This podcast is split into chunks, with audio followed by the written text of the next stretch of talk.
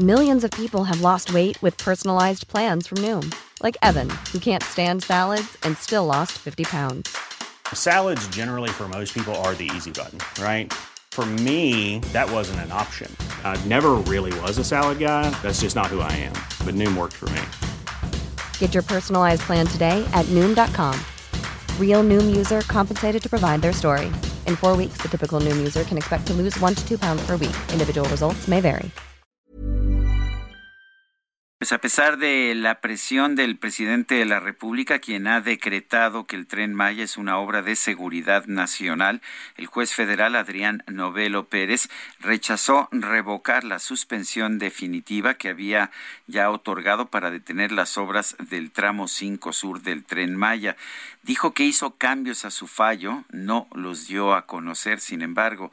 Gerardo Carrasco es abogado, especialista en amparo y litigio administrativo. Licenciado Carrasco, gracias por tomar nuestra llamada. La primera pregunta, cuando el presidente anunció que estaba convirtiendo el tema del tren Maya en un asunto de seguridad nacional y que pues las obras iban a continuar, dijo que no estaba cometiendo un desacato. ¿Realmente es eso? ¿No hay un desacato en el caso de esta suspensión definitiva? Muy, muchas gracias. Muy buenos días, Sergio. Muy buenos días, Lupita. Hola, ¿qué tal? también a la audiencia. Eh, eh, es incorrecto lo que lo que menciona el presidente. Probablemente no no lo están asesorando bien los abogados que, que, que, se encargan de la consejería jurídica. Eh, pues no es así.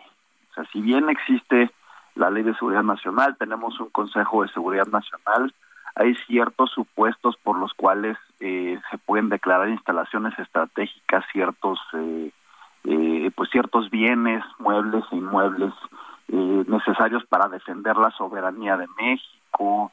Eh, esto no aplica por lo que hace a un proyecto de infraestructura que únicamente lo que pretende es pues ser una especie de conexión de turística y de transporte de turismo en la península de Yucatán, en el sureste del país, no en primer lugar. En segundo lugar, la propia ley de seguridad nacional, cualquiera que se meta a la ley y, revise el artículo cuarto de la misma, pues puede eh, ver que eh, la seguridad nacional no se encuentra por encima de todo. al contrario, la, la seguridad nacional está subordinada a ciertos principios jurídicos, dentro de ellos el principio de legalidad y el respeto total a los derechos fundamentales y a las garantías individuales. ¿no? Esto quiere decir que eh, la seguridad nacional no se encuentra por encima de cualquier principio legal o cualquier resolución judicial, eh, pues el poder eh, ejecutivo no revisa al poder judicial, es al revés. Los actos de la Administración Pública Federal pueden ser sometidos a revisión judicial y lo que diga un juez de distrito, por ejemplo, en estas órdenes de suspensión de la obra, tiene que ser acatado, ya sea el presidente, ya sea el ejército, ya sea el Consejo de Seguridad Nacional, tienen que acatar estas órdenes. No puede motu propio declarar seguridad, declararse de seguridad nacional determinada obra para pasar por encima de órdenes judiciales. Hay un orden jurídico en México y pues eh, hay una división de poderes y esto tiene que acatarse de esa manera. Probablemente al, presidente no le informaron de manera correcta a sus asesores legales. Eh, Gerardo, ¿qué es lo que significa entonces eh, esta orden de, del juez? ¿Se tienen que suspender las obras a pesar de lo que quiere el presidente, que ayer decía que pues la obra va a estar en el año que él dice, en el 2023, sin excusa ni pretexto, y que estos son dilaciones y que esto es un tema de grupos? Eh, de mexicanos que están pagados por intereses de los Estados Unidos?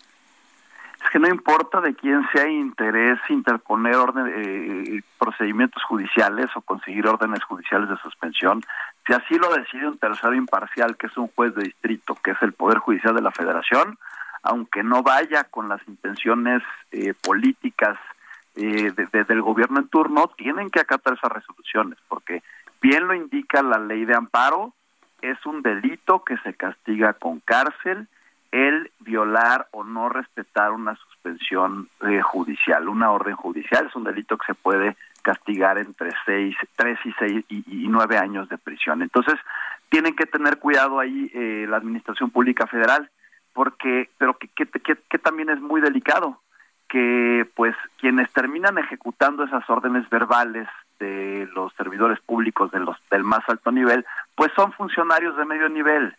Y esos son, hablando de trenes, los que van a ser echados a las vías del tren al momento en el que tengan que eh, hacerse persecuciones del orden penal, porque pues alguien tiene que pagar por la comisión de un delito de, desacato de una orden judicial. Pero sí, no pueden de, ninguna manera, desde el punto de vista legal, pasar por encima de las suspensiones. La única persona o, el único órgano que puede echar para atrás una eh, suspensión de un juez de distrito, como es en este caso un juez de Yucatán, es o el propio juez en una modificación a su propia suspensión por un acto posterior o superveniente que justifique hacerlo, o un tribunal colegiado. El tribunal colegiado pues es el superior jerárquico del juez de distrito. Entonces, si se impugna esta suspensión como fue impugnada, si un tribunal colegiado la echa para atrás, ya se puede continuar la obra, o en su caso la Suprema Corte de Justicia si decide atraer el asunto, pero nadie más, el, ni el presidente de la República ni el Consejo de Seguridad Nacional. Eh, el, el, juez dijo que estaba modificando su fallo, pero no dio a conocer las modificaciones. ¿Es eso común? Usualmente, eh, pues cuando hay una modificación de un fallo se da a conocer, pensaba yo.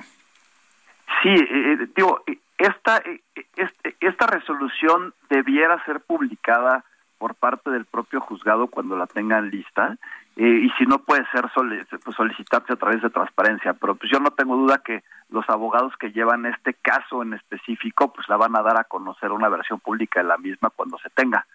Entonces eh, el tema es lo que la estrategia que se puede ver que está implementando la defensa del gobierno, la defensa jurídica del gobierno, pues es, tenemos una, un acta del Consejo de Seguridad Nacional donde declaramos como de seguridad nacional el proyecto del Tren Maya, entonces eso consideramos que es algo superveniente, no algo nuevo que, que justifica que se revoque una suspensión y lo que hicieron jurídicamente se le conoce como un incidente de modificación de la suspensión para tratar de echarla para atrás.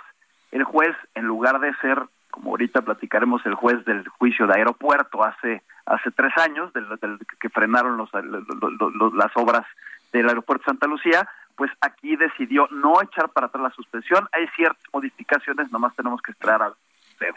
Esto es parecido a lo que vivimos hace tres años exactamente eh, por los 150 amparos que se interpusieron en contra del inicio de las construcciones del aeropuerto Santa Lucía. Yo en su momento recordarán participé abiertamente y, activamente como parte de los abogados del, colectivo No Más Derroches, ¿no? que logramos esas, pues más de una docena de suspensiones en contra de Santa Lucía.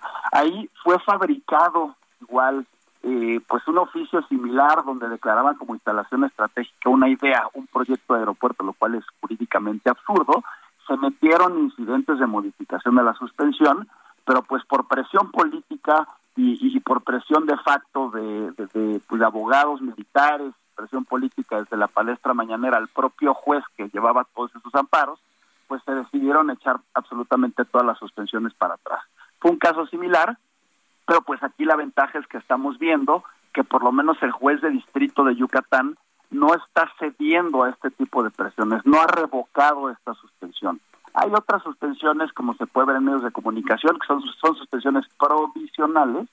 Tendremos que esperar a ver si se dictan suspensiones definitivas, pero lo que sí les puedo asegurar, Sergio y Lupita, es que estos asuntos van para largo y la Administración Pública Federal no la tiene tan fácil eh, y pues tendrá que acatar las órdenes judiciales o pena de iniciarse procedimiento del orden penal en contra de servidores públicos que dieron esta suspensión. O sea, quien quiera quedar bien con el presidente, quien quiera hacerle la barba y, pues desacatar la orden del juez, ¿se va al, bote? ¿Se va a la cárcel?